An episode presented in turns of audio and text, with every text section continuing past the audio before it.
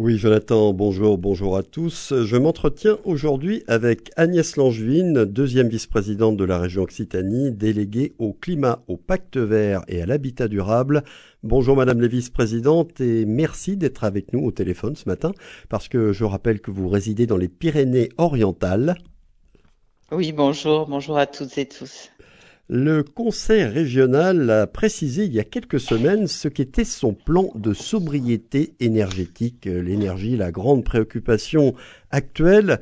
Nous allons détailler avec vous les grandes lignes et les principales mesures de ce plan, mais je voudrais au préalable que vous nous disiez ce que lorsqu'on parle de sobriété énergétique, de, de quoi parle-t-on finalement? De prime abord, on pense que c'est consommer moins d'énergie. Est-ce que ce n'est pas aussi, et peut-être avant tout, la consommer différemment, la consommer mieux d'une certaine manière, et notamment la consommer mieux en termes de conséquences sur l'environnement et sur notre santé. Oui, effectivement, on parle beaucoup de sobriété énergétique, hein, mais la, sobriété doit aussi euh, s'appliquer euh, aux ressources, à l'eau. Euh, bref, la sobriété, c'est finalement quelque chose qui doit s'appliquer à l'ensemble de nos modes de vie, de modes de consommation, de modes de production, pour répondre bien sûr aux enjeux climatiques, lutter euh, contre le réchauffement climatique et s'inscrire euh, dans les limites planétaires. Donc la sobriété, c'est réduire finalement notre demande en, énergie, la consommer mieux, la consommer différemment, avec euh, aussi euh, la question de, la répartition de l'effort, c'est-à-dire que quand euh, on doit réduire nos, consommations, donc modifier nos, modes de vie, il faut qu'il y ait toujours un, souci d'inclusion, un souci de justice sociale, pour pas que les plus vulnérables ben, payent finalement le prix. J'entendais tout à l'heure le reportage sur la COP 27, c'est exactement ça. Il faut absolument qu'on trouve de la justice, de, l'équité euh, dans euh, ces changements qui sont importants et qui sont demandés à tous nos concitoyens. Oui, parce que c'est évidemment l'affaire de tous, des citoyens, des entreprises et des élus qui doivent faire des propositions. L'ambition de la région Occitanie, c'est de devenir la première région à énergie positive d'Europe. Qu'est-ce que ça veut dire une région à énergie positive? Une région à énergie positive, c'est une région qui justement euh, recherche donc un, équilibre euh, entre euh, ses consommations d'énergie, dans le secteur, bien sûr, du logement, dans le secteur des transports, dans le secteur de l'agriculture, de l'économie. Et donc, ces besoins qui vont être couverts par de l'énergie renouvelable produite ici dans nos territoires. Donc, c'est à la fois, bien sûr, une question d'autonomie, de souveraineté. C'est une question aussi de bien inscrire la transition énergétique dans les territoires pour faire de cette question euh, un enjeu aussi de tous les acteurs d'un territoire. Et puis, euh, c'est euh, aussi bien équilibrer l'effort donc de sobriété, d'efficacité énergétique, de réduction de la consommation et de production d'énergie renouvelable parce que voilà, nous le savons, hein, la, réponse technologique, euh, elle est importante, mais euh, elle ne pourra pas être à la hauteur finalement des enjeux. Donc, il s'agit de transformer, hein, c'est le, pacte vert hein, qui est euh, finalement l'ADN de ce nouveau mandat autour de Carole Delga. C'est ce pacte vert qui doit concilier tous ces enjeux pour euh, vivre mieux, parce que cette sobriété, il faut qu'elle soit souhaitable, il faut qu'elle soit désirable et désirée, et pas subie, hein, avec euh, des questions en termes, je le disais, de précarité, en termes d'emploi, en termes de transformation de l'économie. Il faut que ce soit une sobriété qui amène des réponses et surtout du mieux vivre. Voilà, donc il y a des aspects aussi sociaux, bien sûr, derrière tout ça.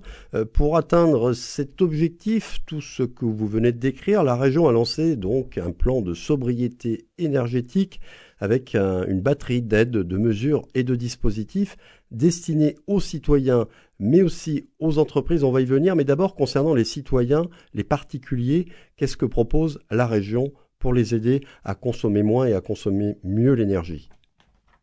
Un des grands postes, c'est euh, effectivement euh, le transport, les, mobilités. là, la, région n'a pas attendu finalement cette crise grave hein, énergétique qui a été amplifiée par la guerre en Ukraine, hein, parce que je rappelle que la hausse du, du prix de l'énergie a, a débuté bien avant euh, la guerre en Ukraine. Donc nous avons euh, porté l'effort et un effort euh, financier très important sur le transport du quotidien, que ce soit le train, que ce soit le réseau de cars LIO, que ce soit la gratuité du transport scolaire et aussi pouvoir accompagner à travers des éco-chèques hein, le changement soit de, de véhicules, l'acquisition de vélos ou de vélos électriques. Donc en fait, c'est proposer à la fois évidemment aux citoyens de changer leurs pratiques, leurs usages, mais il faut que les politiques publiques bah, puissent donc euh, proposer cette alternative euh, aux mobilités. Donc ça, c'est un, panel de mesures très important, hein, l'accompagnement à la mobilité, à l'intermobilité, avec aussi des accompagnements, euh, et ça rejoint la question des entreprises, hein, sur des tiers-lieux, du télétravail, il y a tout un ensemble de, mesures et, qui correspondent aussi aux aux aspirations euh, euh, voilà, des, employés, hein, de, modifier aussi euh, voilà, les, pratiques professionnelles, de diminuer ces déplacements contraints entre le domicile et le travail. Donc ça, c'est un, gros pôle, la question des, des, mobilités. Ensuite, vous avez la question du logement, bien sûr, c'est un poste important. On pense bien sûr à la chaleur, mais aussi au confort d'été, hein, puisque on l'a vu cet été, hein, la question du rafraîchissement euh, est aussi euh, très importante. Et donc, nous avons euh, déployé un vrai service public de proximité, donc les guichets Rénov Occitanie, qui permettent finalement d'accompagner dans un parcours vraiment euh, sur mesure du conseil, de l'information jusqu'à la réalisation des travaux, les propriétaires euh, dans euh, la rénovation et donc dans les travaux hein, de d'efficacité énergétique. Alors ça c'est très important parce que question de la précarité énergétique, elle est importante en Occitanie. Euh, et ça permet euh, également euh, de pouvoir mobiliser de l'emploi local avec nos artisans, avec les entreprises, de structurer des filières autour des écomatériaux, par exemple. Et donc, cette rénovation énergétique, nous la portons vraiment de façon très ambitieuse et nous avons là aussi déployé une nouvelle mesure hein, qui est l'avance des travaux, c'est-à-dire que quand euh, on, accompagne évidemment et qu'on mobilise l'ensemble des différentes aides auxquelles un ménage peut prétendre, ben, il faut faire quand même l'avance des travaux. Donc là, la région propose hein, de, pouvoir faire l'avance euh, de ces travaux pour que euh, le ménage hein, n'ait pas finalement des freins hein, et des freins financiers importants pour dire c'est OK, on se lance dans les travaux de, de rénovation énergétique. Donc ça, l'habitat, c'est aussi un poste euh, très important pour nous qu'il faut euh, accompagner. Et ça, c'est la structure Rénov Occitanie qui concerne aussi bien euh, les ménages que les entreprises. Je reviens aux mobilités parce qu'il y a quelque chose d'assez particulier, je pense, à la région Occitanie, c'est que vous avez lancé un plan régional de covoiturage. Est-ce que vous pouvez nous en dire plus? Alors, dans le covoiturage, hein, il ne s'agit pas de, concurrencer des, plateformes voilà, bien connu des usagers, euh, des usagers du, covoiturage, hein, c'est de pouvoir euh, proposer finalement des solutions complémentaires hein, au réseau euh, de transport collectif sur du déplacement domicile-travail, donc inférieur en, moyenne hein, à 30 km, et de pouvoir inciter et le covoitureur et le covoituré par euh, un soutien euh, financier euh, pour justement favoriser ce, mode de déplacement, coopérer, mutualiser évidemment les frais. Donc on s'adosse donc sur des plateformes plus locales hein, d'offres de covoiturage. C'est une expérimentation qui est en cours et qui vise donc à, à, se généraliser sur les territoires avec à terme donc un une intégration dans euh, l'offre l'offre euh, forfaitaire hein, de, du réseau LIO. Donc, ça sera vraiment intégré à, notre offre pardon, de, mobilité euh, pour pouvoir aussi accéder à ce covoiturage. Ah, il y a autre chose dont on entend parler maintenant de plus en plus et apparemment la région s'en préoccupe. Elle veut lutter contre la pollution lumineuse dans les communes. Qu'est-ce que vous faites pour mener cette lutte et convaincre les maires de la mener avec vous?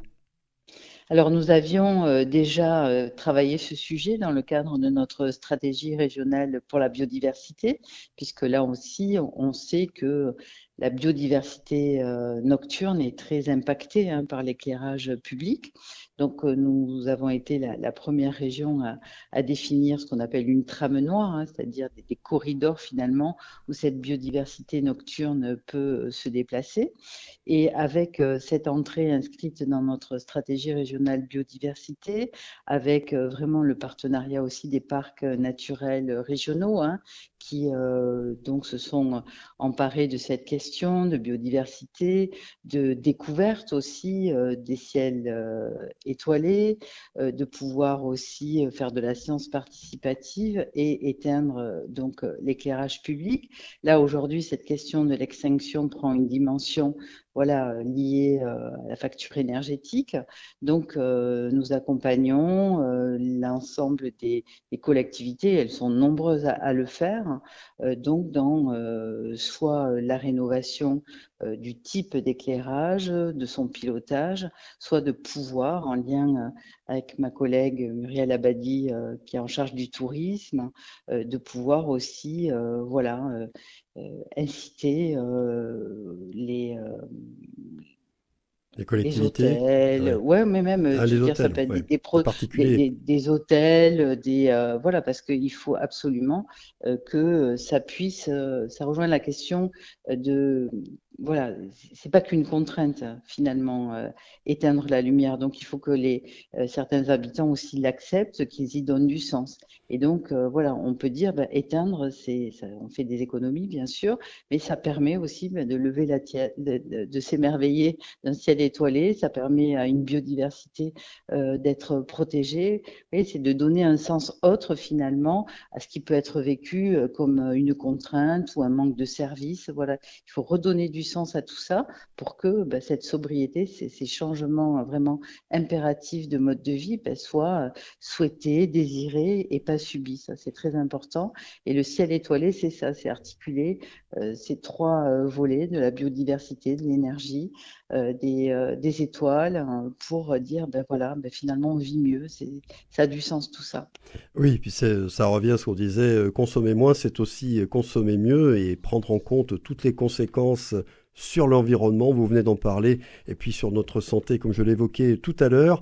Merci beaucoup, Agnès Langevin. On va vous souhaiter une très bonne journée là-bas dans vos belles Pyrénées orientales. Pour ceux qui veulent en savoir plus sur le plan de sobriété énergétique du Conseil régional, son site web est consultable à l'adresse www.larégion.fr